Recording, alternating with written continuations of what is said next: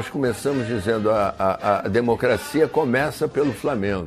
Foi uma comoção nacional, a ponto de um regime, o general Garrastazu Médici, que era Flamengo, veio à eleição e para votar contra. Então foi a glória. Ganhamos, derrotamos realmente quem nós queríamos derrotar.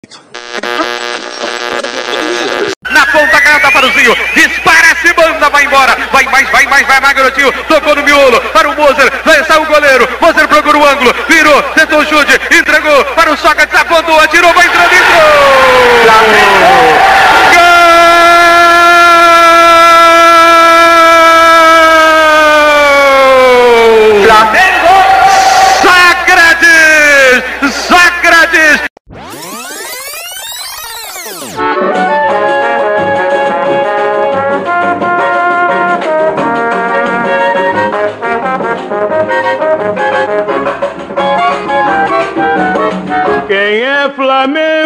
Acompanhe. Salve, salve, minhas consagradas e os meus consagrados. Depois de um pequeno ato de recuperação pós-octa, né, que o nosso último episódio foi o episódio número 8, 8 patamar, para falar sobre o octa, essa conquista tão difícil nessa temporada. E a gente, inclusive, o Flamengo já iniciou o Campeonato Carioca com o time principal e agora vamos que vamos ver o que, que vai acontecer nessa temporada 2021, nesse meio tempo que tem tanta alta na, na pandemia né, no Brasil, a gente está vendo tantas mortes cada vez. É, tá um absurdo no sentido de mortes mesmo. E a gente inclusive se solidariza nesse momento mesmo, porque a gente está vendo como está a situação, a gente não sabe como é que vai ser o futebol daqui para frente. A gente fica muito triste em ver tudo que está acontecendo com cada dia mais 3 mil mortes, né? E eu sei que é, é difícil falar isso, mas é preciso pontuar, porque a gente tem um governo que faz tudo o que tem que fazer para não resolver a questão da pandemia. E a gente precisa pontuar sobre isso também. Mas é, para iniciar esse episódio número 9, sim, já estamos nesse episódio, já tem uma, é, uma grande vasta já de episódios que você pode conferir. Estamos aqui novamente com o Consagrados no Gramado, hoje com um assunto super importante.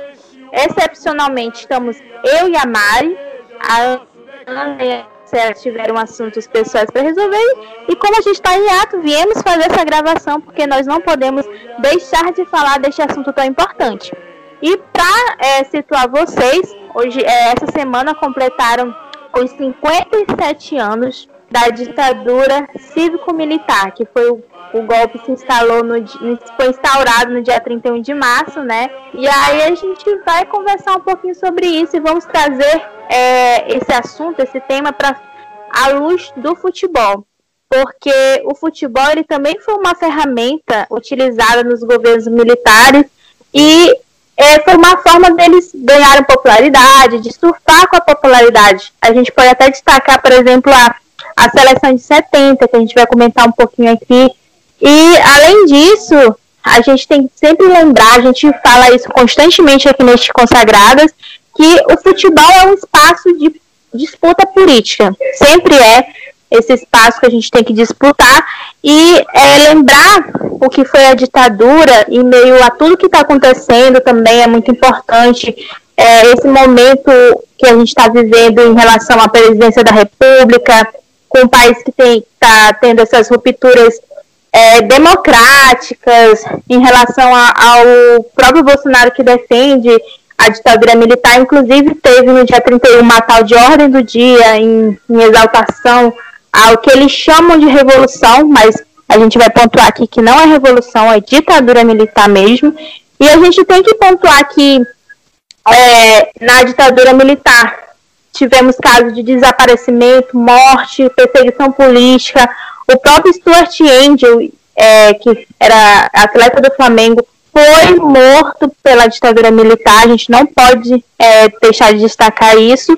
E a gente vê também um presidente que tenta surfar na onda do Flamengo, né, na popularidade. E tudo isso a gente vai contextualizar aqui para vocês e conversar bastante.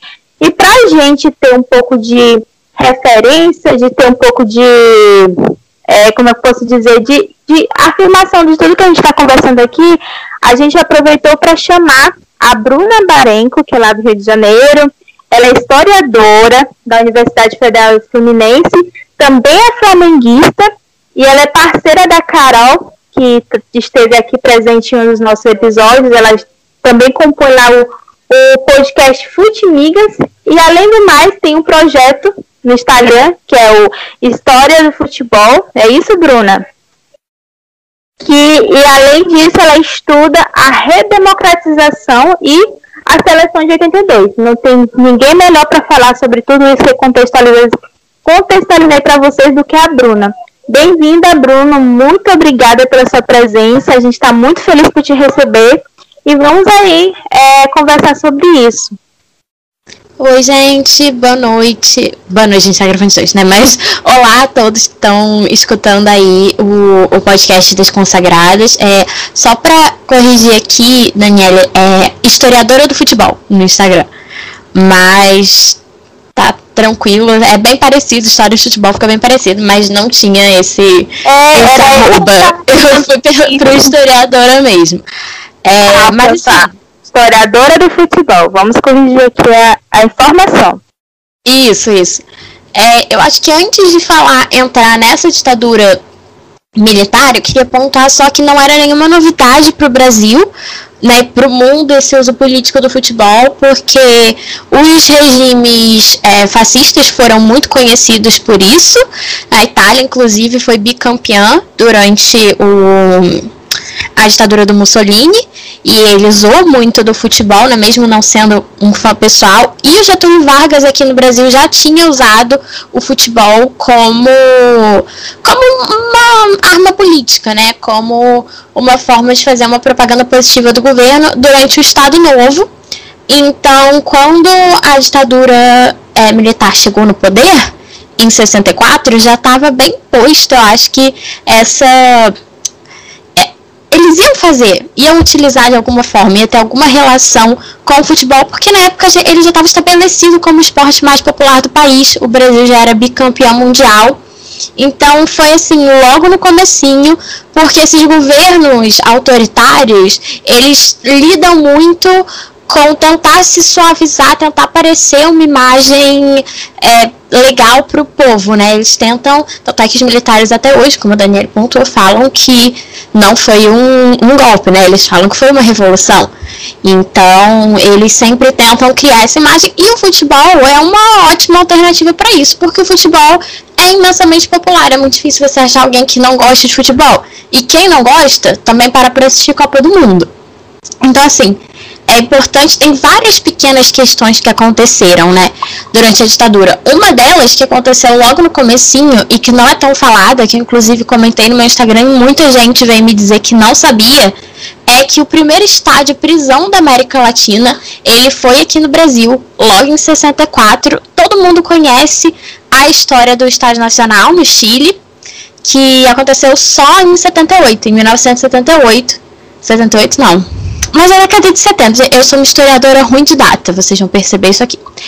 E o primeiro estádio de prisão da América Latina, ele foi o Caio Martins, em Niterói, que é um estádio menor, mas logo nos primeiros meses pós o golpe, vários presos ficaram, ficaram isolados né, no Caio Martins, então isso ficou bastante marcado para Niterói. Eu estudei na UF, então uma coisa que eu só fui descobrir quando estudei lá, porque para Niterói é uma história meio conhecida, meio que debaixo dos panos, mas é conhecida, todo mundo sabe. E depois isso virou uma prática das ditaduras aqui do Cone Sul, mas a primeira ditadura a fazer isso foi a ditadura militar brasileira, logo em 64. E eles tinham também, é, no plano de integração nacional, que aí talvez vocês tenham escutado falar nas aulas de história e tudo mais, eles tinham um item falando de futebol, eles tinham projetos relacionados ao usar o futebol com esse intuito. E é desse plano que vem aquela frase de onde a arena vai mal, mas um time no nacional.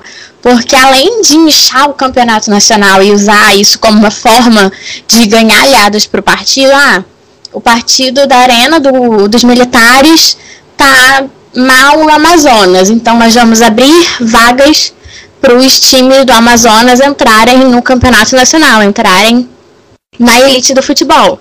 Então, além deles usarem nesse sentido, eles também construíram vários estádios, diversos estádios, obras gigantes que não tinham assim muita utilidade prática, porque eram lugares que não tinham times de grande expressão, porque se até hoje o foco do futebol brasileiro continua sendo o eixo do Sudeste, um pouquinho no Sul, mas assim, principalmente no Sudeste, nessa época era mais ainda. E eles construíram esses estádios. Foi nesse momento que começaram a chamar os estádios Dião, porque eram essas obras gigantescas que eles faziam para ganhar popularidade. Eles faziam basicamente para agradar. Isso levou a uma crise posterior no Campeonato Brasileiro, uma crise que a gente que é flamenguista conhece muito bem, porque ela vai culminar na rachadura entre as equipes da CBF, no Clube dos 13 e no confusão que teve em 87 na Copa União. Enfim, mas isso começa lá atrás, lá na década de 60, lá na década de 70, com esse uso que eles fazem do Campeonato Brasileiro como uma arma política, né? Foi durante essa época, inclusive, que o Campeonato Brasileiro começou a ter uma, uma regularidade maior porque o Campeonato Brasileiro é bem recente. As federações aqui são um pouquinho um caos, mas acho que essa relação do futebol e da ditadura, ela chegou num auge na década de 70, logo em 1970, com o tricampeonato, porque o Brasil já vinha tentando esse tricampeonato, não conseguiu em 66 e na em 70 tinha uma expectativa muito grande, porque todo mundo falava que essa é a última Copa do Pelé, e essa a última Copa do Pelé. Inclusive, fica aqui a recomendação do documentário do Pelé na Netflix, que tá bem legal. Sou bem chata com documentário, então esse eu recomendo. E a conquista do tricampeonato, ela foi muito usada pelo governo Médici, porque o Médici já entrou pós AI-5, já estava durante os anos de chumbo, em que metade das pessoas chama de anos de chumbo, né? Quem era contrário à ditadura, e quem quer falar bem da ditadura chama de milagre econômico. Então foi um pouquinho dos dois. Mas já estava nessa época. É e o Médici. Oi? O que é uma farsa também, duas farsas, uma de que houve um milagre econômico efetivamente, né, e outra de que não houve corrupção na ditadura. O que houve foi um cerceamento da liberdade de imprensa, da liberdade de expressão. Exatamente. E aí a gente não tinha informações sobre o que de fato acontecia. É, e eles faziam uma propaganda política muito forte nessa época. Essa é época dos slogans. É, ninguém segura esse país. Brasil, ame ou deixo. É essa época aqui. Então, quando o Brasil ganha a Copa do México, ganha, é o primeiro tricampeão da Copa do Mundo, é claro que eles vão usar isso de todas as maneiras que eles podem, né? A seleção foi recebida em Brasília, tem diversas fotos do Médici. E o, bom dessa história mais contemporânea é que a gente literalmente já tem fotos para comprovar algumas coisas, né? Então tem diversas fotos do Messi com o Pelé, com o Carlos Alberto Torres, com todos os jogadores da seleção, erguendo a taça, porque outro detalhe importante que às vezes a gente esquece é que foi em 70 com o Tri que o Brasil ganhou a posse definitiva da taça Júlio Rimet e que se perdeu depois. Então isso na época foi uma coisa muito grande. E aí as bandeiras é, nacionais, os símbolos nacionais, eu estudo bastante essa questão dos símbolos, da apropriação que a ditadura fez com os símbolos, de como eles foram ressignificados posteriormente, né? É de 71, se eu não me engano, uma lei que, que conta quais são. Que, na verdade, não conta, né? Ela coloca quais são as adequações para os símbolos nacionais serem utilizados, né? E aí, em época de Copa do Mundo, principalmente em 70, a bandeira tava em qualquer lugar, de qualquer jeito. De maneiras que a gente faz até hoje, quem gosta de Copa do Mundo, ou quando o Brasil vai jogar a Copa do Mundo.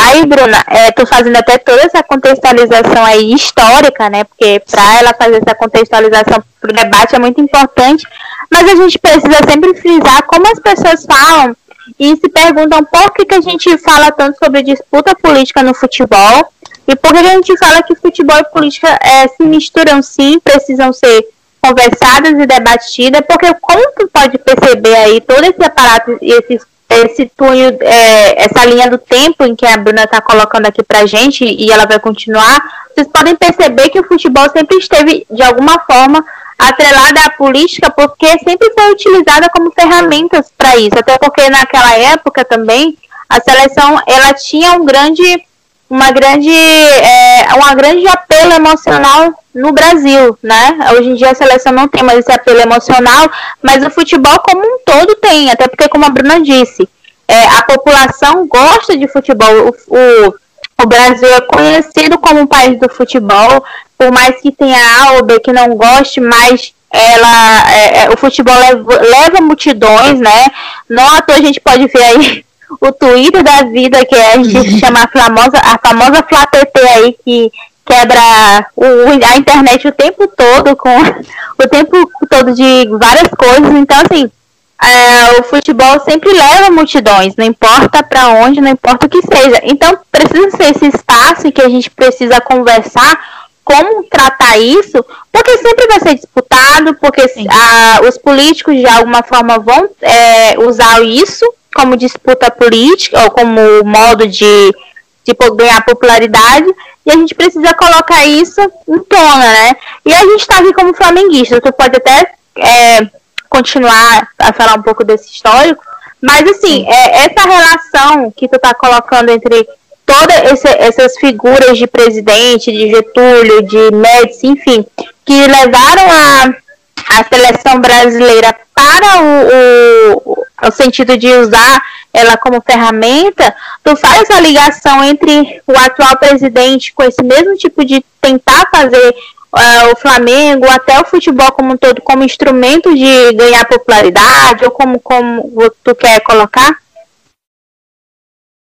Até é, antes da, da Bruna falar, porque eu também quero ouvir a Bruna, eu só gostaria de lembrar é, até de uma de algo que se repete hoje na história, né?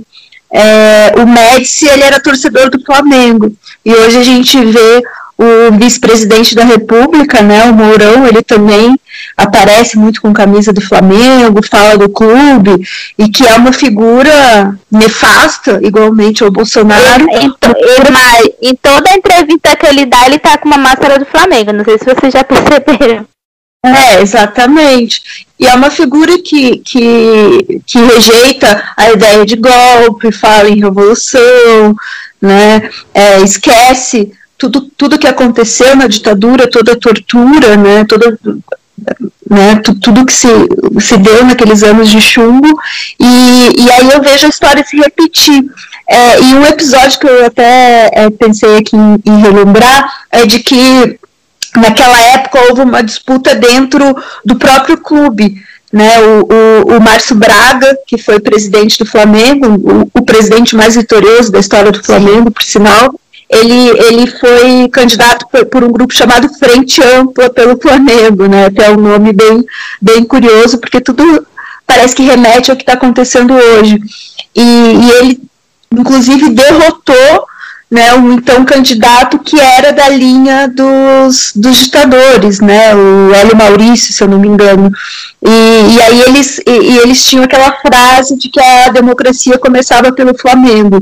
Né, eles conseguiram derrotar é, a ditadura, derrotar o Médici, inclusive nas eleições é, dentro do dentro do clube. Então, assim, é, é, é um episódio que mostra que, que o futebol é de fato um ambiente de disputa. É ambiente de disputa nas arquibancadas, porque a gente vê todos os estratos sociais ali representados, talvez hoje nem tanto, né, com essa elitização do futebol, mas aí a gente vê nas ruas, quando um clube, quando o Flamengo foi campeão da Libertadores, por exemplo, as ruas estavam lotadas, né, assim, você via gente de tudo quanto é tipo, né, então é um, é um ambiente de disputa em todas as, em todas as camadas, em todas as instâncias, e, e aí ao mesmo tempo que, que a gente tem gente lá é, da, da, ditadura, gente do governo, daquele governo, ou agora, né, do governo Bolsonaro, super alinhado e usado, usando o futebol, usando o Flamengo em especial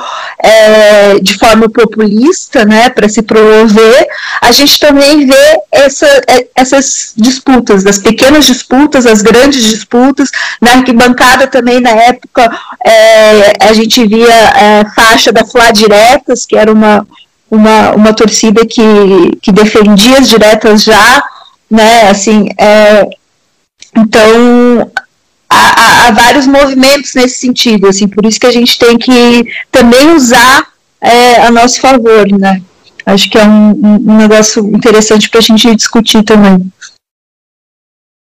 É, eu ia só, só fazer aqui uma coisa. Gente, historiador é um bicho chato, vocês vão reparar isso agora. E é engraçado isso, porque o Médici, ele na verdade era Grêmio. Ele torcia pro Grêmio, ele era gremista. E ele passou a frequentar e a utilizar o Flamengo dessa forma assim de fazer política posteriormente. Então ele ia muito nos jogos do Flamengo, ah, mas o comum. primeiro time dele é, era o Grêmio. Aí tu pode, tu pode fazer até uma relação de novo. O Bolsonaro não é Flamengo também. Sim, exatamente como que assim, um time com apelo popular, né? Eu tava fazendo meio que uma linha do tempo, mas enquanto chegar na década de 80, é, eu posso falar um pouquinho mais sobre isso, até porque tá bem dentro do que eu estudo, né? Como esses times de, de mais apelo popular, o Flamengo, Corinthians, eles têm muito disso, eles acabam sendo muito utilizados dessa forma, né? E aí, só para fechar aqui na década de 70, o que, que acontece além das propagandas políticas de utilizar isso como uma forma de mostrar, ah, olha como o Brasil tá bem, ganhamos no futebol, vamos prosperar na economia, enfim, e usar isso a favor da ditadura, também teve um processo de militarização da seleção, ou seja, os processos de treinamento, de convocação, passaram a ter muita relação com os militares. Os chefes das delegações eram sempre militares, preparadores. Então, assim, se pegar, eu acho que a gente consegue ver muito isso por imagem. Se a gente pegar as imagens do Brasil em 74, em 78 e comparar com a galera que veio depois, com a seleção de 82 mesmo, para puxar a sardinha para minha pesquisa, é muito diferente. Você via sempre aqueles cortes retos, era uma postura mais formal. Na década de 80, a gente já tem o começo do processo de abertura política, e aí essa figura já muda, né? Meio que como se o futebol mudasse um pouco de, de lugar. Aí você já vê jogadores da seleção com Black Power, você vê jogadores falando de política. Um dos grandes craques daquele, daquela seleção era o Sócrates, era o líder da democracia corintiana. E aí na década de 80 começam a ter esses movimentos de torcidas e esses movimentos políticos dentro dos clubes, né? Eu sou, assim, super fã da democracia corintiana. Eu acho que foi. Eu acho não, é o maior movimento político do futebol brasileiro, sem dúvidas. E o que eles fizeram ali foi, foi muito interessante, até pelo nome, né? Você pegar e usar a palavra democracia e defender as eleições, né? Eles já começaram isso antes das diretas já. As diretas já vieram em 84 o movimento da democracia corintiana é logo do comecinho dos anos 80, 81, se eu não me engano, 80, 81. E então eles já vinham fazendo esse trabalho, né? E aí tem uma história muito interessante do Sócrates que ele prometeu que se o não tivesse diretas já, né, se não tivesse eleições diretas para o presidente, a emenda Dante Oliveira não passasse, ele ia sair do Corinthians e ia jogar na Europa. E foi exatamente o que aconteceu. Ele cumpriu com a palavra dele. Quando não passou a emenda das diretas já, o Sócrates saiu do Corinthians. Ele foi o principal jogador que realmente colocou a cara ali nesse movimento político. E a gente teve também o Reinaldo, que não participou da Copa de 82, mas chegou a participar de 78, e o Reinaldo também dava várias declarações políticas a favor da democracia. Tem diversas entrevistas dele, tem inclusive material do SNI, que era a agência de espionagem do governo, e, e eles monitoravam as coisas que o Reinaldo falava, né? Então é bem interessante. O Reinaldo, ídolo do Atlético Mineiro, e era um jogador que falava bastante de política também, que usava desse espaço que ele tinha. E aí, trazendo um pouco para o Flamengo, como a Mariana falou, tem o Márcio Braga, a galera da diretoria do Márcio Braga, que também tinha relação com uma torcida. Eu não sei se chegou a ser torcida ou se era só um plano, chamada Flanistia, em 1979, que era a época que estavam discutindo a famosa lei da anistia. Então teve esse plano dessa torcida. O Márcio Braga acabou sendo eleito presidente do Flamengo, graças a Deus, né? Agradeço muito essa eleição do Márcio Braga. e depois teve a Flá Diretas. Foi ele. Que... Foi ele que, inclusive, falou aquela célebre frase de que a democracia começa no Flamengo, né? Exatamente. Aquela frase que a gente até é, nós que somos defensores mesmo da, da democracia, que não temos essas ideias assim é, pró-ditadura como se está construindo aí até dentro da, do próprio Flamengo, a gente tem, a gente tomou essa frase para a gente também, porque eu acho que fica bem interessante a gente transformar isso, porque a democracia é também sobre a população, sobre a massa, sobre você levar o futebol de modo democrático nas, nas arquibancadas, como a Mari falou, de defender, é, defender o futebol contra a elitização, como a Mari tinha colocado, que hoje em dia o futebol está neste tá indo para este rumo ou já está dentro deste rumo, né? Então a gente precisa pontuar isso também. Aí outra coisa relacionada ao Flamengo, que aconteceu antes da década de 80, foi a prisão do irmão do Zico, né? O Nando, que também era jogador de futebol e era professor. Se eu não me engano, ele trabalhava com alfabetização e ele chegou a ser preso, chegou a sair do Brasil, foi o primeiro jogador de futebol anistiado. Então, mais uma vez, mostrando aí que futebol e política estão sempre juntos, né? Porque às vezes as pessoas elas tentam colocar as coisas em áreas muito separadas. E para mim, tudo na sociedade é um processo. Isso vem muito da minha visão de história que eu aprendi na faculdade mesmo, enfim. Mas tudo é um processo, as coisas elas não existem isoladas uma da outra. Tá tudo em diálogo, tudo tem uma relação.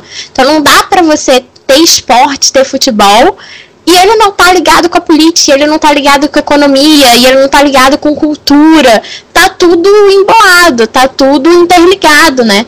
Então, essas, esses movimentos de futebol eles são muito importantes. A gente tá sempre atento aos usos que se fazem e também não deixar é, é, ficar por isso mesmo, que é muito processo que acontece na década de 80, em que a seleção, os símbolos nacionais passam a ter um significado diferente, principalmente em 82, né? Aquela tradição de ruas pintadas, era uma euforia muito grande nessa época e de afastar essa imagem do futebol da seleção em relação ao governo da ditadura. Porque acabou que 70 não é tão marcado assim. Eu sinto que a gente sabe que foi durante a ditadura que teve esse uso, mas não é uma coisa como 78 ficou para a Argentina, por exemplo, em que as pessoas quase têm vergonha de ter ganhado aquela Copa. É uma coisa mais a gente consegue ver como a Copa do Pelé e não como só a Copa da ditadura. Mas mesmo assim teve esse processo de, de mudança de lado do futebol. Né? O futebol passou a década de 70 sendo usado pela ditadura e a década de 80 contra a ditadura, né? Fazendo parte dos processos das diretas já, falando de democracia e se inserindo na sociedade dessa forma, né? E em relação ao Flamengo, só para terminar aqui, tem o famoso, acho que o caso mais famoso da Fla Diretas é o Fla-Flu da democracia, né? O Fla-Flu das diretas, que o, a torcida do Flamengo colocou uma grande faixa escrito Fla não Malufa, porque a torcida do Fluminense estava a favor do Maluf. Então, esse jogo ficou bem marcado. Eu não sei nem o placar do jogo. Eu só sei que ficou marcado por esse embate político, né? Que o Fluminense apoiava o candidato ligado às áreas conservadoras do, do governo, da ditadura, enfim. E o Flamengo, as pessoas do Flamengo estavam apoiando o candidato mais liberal, o candidato mais à esquerda. Então, esse clássico ficou marcado como um clássico político, né? Esse jogo específico. Essa linha do tempo. Fala, fala, Maria. eu só sei que o Flamengo ganhou. Mas é, uma questão que eu acho interessante, assim, não sei como o Bruno vê, é que a democracia corintiana, claro, ela foi muito maior, foi um movimento mais expressivo, mas ele me parece, me parece, é o que eu acredito que aconteceu, foi que ele partiu dos próprios jogadores, né? E isso é, é, é bem interessante, até porque hoje a gente isso, vê assim, jogadores é, dificilmente eles se envolvem, né? Eles dão a cara para se posicionar. E, e, e, os movimentos menores, é, é, por parte do, do Flamengo, por exemplo, eles, eles têm algo interessante é, como contraponto, assim, que eles partiram da torcida, né? Flá anistia, Flá diretos, e aí eu, eu particularmente acho isso muito legal também, assim, é, da torcida se colocar, sabe? Porque eu faço um paralelo com o que acontece hoje, que a gente tem uma diretoria muito alinhada com o desgoverno genocida, né, que recebe o, o, o, Bolsonaro em treino, inclusive, que posta em foto junto, mas a gente também tem dentro da torcida movimentos diversos que se colocam contra, e eles são é, muito importantes, assim, porque é uma torcida de 40, mais de 40 milhões de pessoas, assim, então a gente tem esse papel, e que eu acredito que é uma obrigação de, de se posicionar, de fazer um contraponto, assim, para que né, o clube, por mais que a gente não consiga, sei lá, derrubar o Landim, a gente consegue fazer essa diretoria parar para pensar e soltar um posicionamento como é, o posicionamento do dia 31 de março, né? Meio dúbio ali, democracia sempre, mas saiu alguma coisa. Eu acho que se não fosse a torcida é, exigindo, é, poderia não tivesse nada, né? É. É, eu fiquei feliz só com o básico mesmo, porque vindo dessa diretoria, eu concordo que a gente não espera muita coisa, né? Eu acompanho alguns desses movimentos, o Flamengo Antifascista, o Flamengo da Gente, que fazem trabalhos bem legais, inclusive em relação à memória do Stuart Angel, né? Que essa diretoria segue tentando ignorar de uma forma, assim, bizarra. E que foi, né, foi um atleta do clube, assim.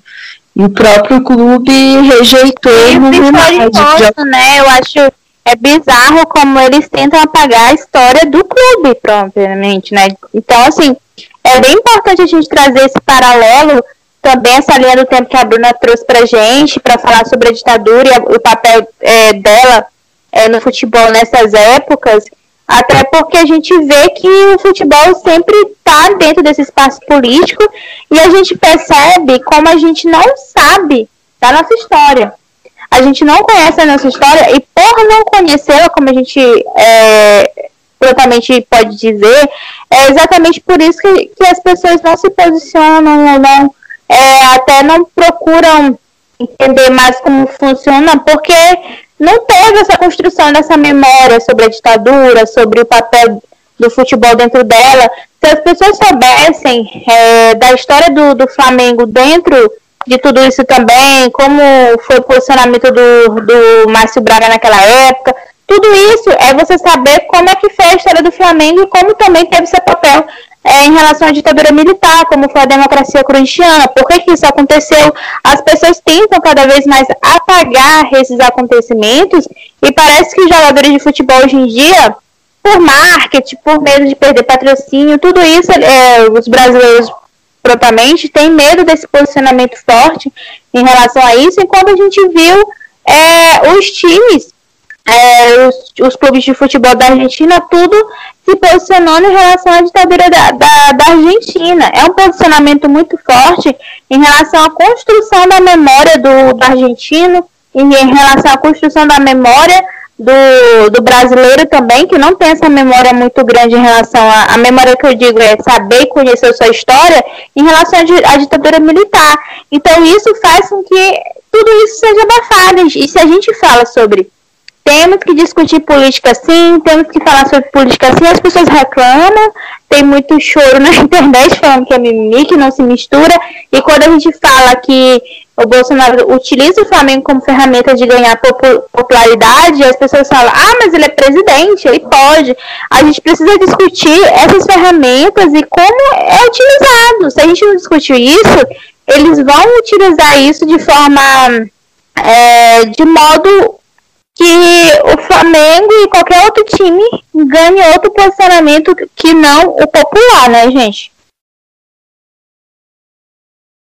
Sim, eu concordo. Acho que é fundamental a gente estar bem atento a isso, né? Porque é, esse fenômeno não vai parar. Não é de hoje, não vai acabar hoje que vão tentar fazer esse uso político, que vão fazer esse uso político do esporte. Então, acho que o mínimo que a gente tem que fazer é parar de negar essa relação e também ocupar esses espaços e também fazer a nossa parte principalmente nesse momento, como oposição a esse governo, como vocês muito bem colocaram, genocida, neofascista, enfim, todas as características ruins que você pode colocar estão aí e a gente vê claramente porque o presidente, inclusive, cada vez ele aparece com a camisa de um time diferente, né? Na época da eleição diziam que ele era Botafogo e Palmeiras, e logo depois ele começou a aparecer com a camisa do Flamengo. Então você vê que é uma, uma coisa muito descarada, é um uso muito descarado do futebol.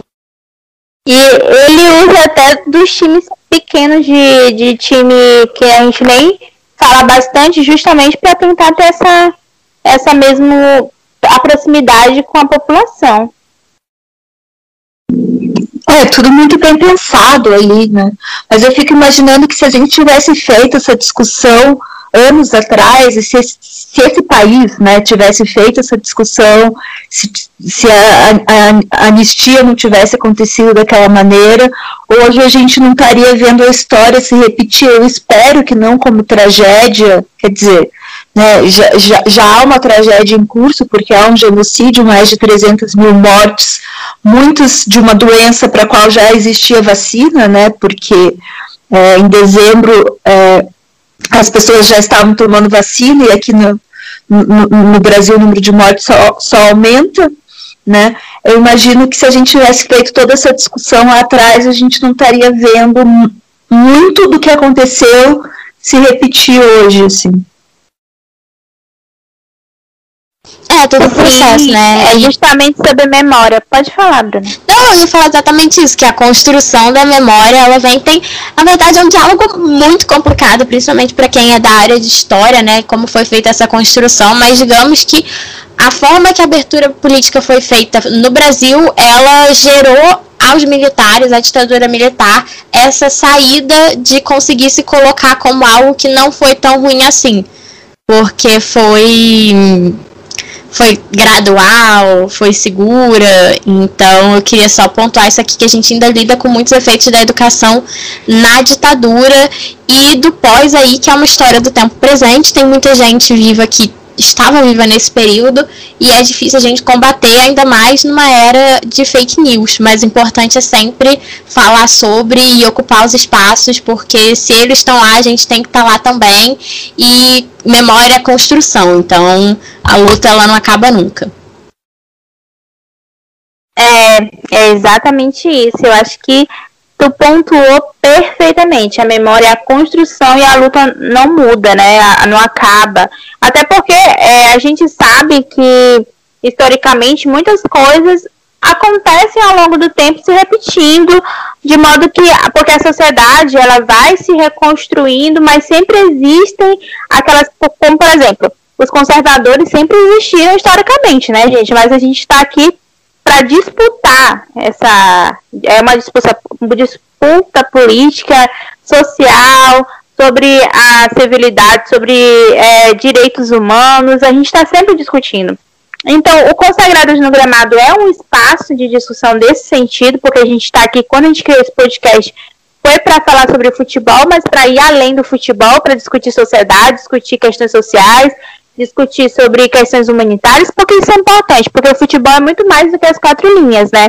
E esse episódio está muito rico, a gente poderia ficar falando aqui sobre tudo isso e podemos trazer outros pontos também para isso, mas aqui a gente vai fazer agora só um para ir finalizando, fazer um contraponto do que a gente pode é, esperar mais em relação a como a gente pode traçar mais esse paralelo é, e a ferramenta política utilizada na, na, época da ditadura e atualmente. O, que que tu pode trazer mais sobre essa visão pra gente, Bruna? eu acho que a gente está em momentos é, muito diferentes da história, né, da globalização. Eu não acredito que é, se repita, que as coisas se repitam, mas que eles tentam usar assim dos mesmos artifícios. Hoje não consegue se fazer esse uso político tão forte do futebol se o Brasil ganhasse uma Copa do Mundo, por exemplo, porque o futebol ele já deixou, o futebol nacional perdeu um pouco o peso, né, principalmente aqui no Brasil, e já virou mais um mercado, né? Então há uma tá numa posição muito diferente do que estava no século XX. Mas essa relação, ela sempre existiu, sempre existiu. Eu vou sempre bater nessa tecla que futebol e política sempre estiveram juntos. E o que, o que a gente pode fazer agora é isso: é estar atento, é não deixar que esse uso político seja tão amplo, tão frequente, tá de olho nisso, porque o futebol ele não é deles, a seleção não é da direita, a seleção não é dos conservadores, ela é de todo mundo, os símbolos nacionais não são dos conservadores, eles são de todo mundo, então acho que assim, é se manter como resistência, porque sempre vai vão ter essas tentativas e o que a gente pode fazer é estar atento a elas e sempre, sempre de olho mesmo, não tem, não tem muito que o que comentar e fazer essa, essas é, iniciativas populares, né, são muito importantes também, como a Mariana pontuou, porque às vezes se o governo não está fazendo, se a diretoria não está fazendo, a gente pega e a gente faz e no final das contas a história não tem lados, mas o lado certo vai vai prevalecer aí. É verdade. E então, assim, a gente vai finalizando aqui esse episódio. É, muito obrigada, Bruna, porque assim, é, a gente poderia aqui ficar até duas horas falando sobre tudo isso, porque tem muita coisa para a gente comentar, muita coisa para a gente traçar esse paralelo, falar sobre como é importante a gente cada vez mais fazer essa disputa política, tá atento aos movimentos tanto do Flamengo quanto do Palmeiras ou de qualquer outro time. Recentemente aqui, é, aqui no Maranhão teve uma questão também de publicitária em relação à objetificação da, da mulher em relação ao Sampaio Correia. Então, é um modo de a gente ver que as coisas estão se modificando. Eu trouxe essa coisa do Sampaio para dizer que o futebol vai se modificando no sentido da gente evoluir com a sociedade e a nossa visão aqui, a nossa, a, a nosso papel também como torcedor, é até sempre tendo esse olhar, esse olhar de como é visto o futebol, de como é disputado, e esse olhar também sobre como não, é, não tem mais espaço para machismo, para homofobia, para qualquer para racismo ou qualquer tipo de opressão que antes era aceitável fazer essas piadinhas e hoje a gente precisa estar tá sempre atento e denunciar o que for preciso, né, Ma né Mari? Quais são as suas considerações finais aqui para este episódio? Exatamente. É, a Dani citou aqui a questão do Sampaio. Eu acho importante pontuar também que a torcida feminina do Fortaleza é, emitiu um comunicado, né, rompendo com o clube após a contratação do Benevenuto, que foi acusado pela ex-namorada de agressão. Então eu achei assim um posicionamento muito muito corajoso, assim, e muito importante, né? É, do é, FEC para elas, o nome da, da torcida. E, e, é isso, assim, o futebol é, é, é, espaço de disputa, a gente sempre fala, a gente não cansa de, de, de, repetir, porque o clube não é deles, não é desses dirigentes que tomam decisões muitas vezes equivocadas, né? O Fortaleza é um clube popular também, então, assim, ele não é desses dirigentes que decidiram contratar um agressor de mulher, é dos torcedores, das torcedoras, independentemente de gênero, raça, orientação, identidade sexual. E é isso, a gente vai continuar aqui fazendo, fazendo esse debate também, porque o, o Flamengo não é de Landim e, e companhia, né? O Flamengo é, é, da sua gente, é do seu povo, e, e é isso, a gente, a gente vai seguir nessa trincheira aí. É isso sim, Mari. Então, eu quero agradecer muito a Bruna por ter participado desse episódio, depois desse hiato aí pós-octa. É, eu acho que esse momento que a gente está vivendo no Brasil em relação à pandemia, a gente está vendo sim um governo genocida que não quis comprar é, vacinas, a gente está é, tá sofrendo as consequências de um governo que é omisso à, à pandemia, são vidas ceifadas é, de pessoas que poderiam, poderiam não ter morrido, sabe? São vidas que é, de mortes, são mortes que poderiam ter sido evitadas se tivesse um governo comprometido em, é, em preservar a vida, né, em relação a muitas coisas. Então a gente está vivendo um momento em que a gente está desgastado politicamente, está desgastado até como ser humano mesmo, vendo tudo que está acontecendo, porque eu não acredito que nenhum daqui vai ouvir vai dizer que está se sentindo bem abrindo, é, um, abrindo uma página ou mesmo na TV ou no rádio, enfim, e eu vi que hoje morreram mais de 3 mil pessoas. É, ontem foram quase 4 mil, hoje também já são quase 4 mil vidas que foram perdidas pela pandemia. A gente comemora as pessoas, os nossos familiares ou conhecidos, ou enfim, que são vacinados, mas a gente precisa enfatizar que vacina é para todos, para todos e todas, e, e que essa vida que está sendo perdida é, nesse momento tem a ver com esse descaso desse governo. E que a gente está falando de ditadura aqui, ditadura militar que foi celebrada por este governo, mas a gente precisa pontuar tudo isso porque a gente está vivendo um, é, um momento muito difícil na sociedade e que a gente é difícil para a gente, porque a gente tem nossos compromissos também, a gente tem ah, até questão de saúde mental também, que é muito difícil tudo que está acontecendo. Então a gente está tentando trazer tudo isso para vocês no sentido de discutir cada vez mais assuntos em relação ao futebol e, e outros temas.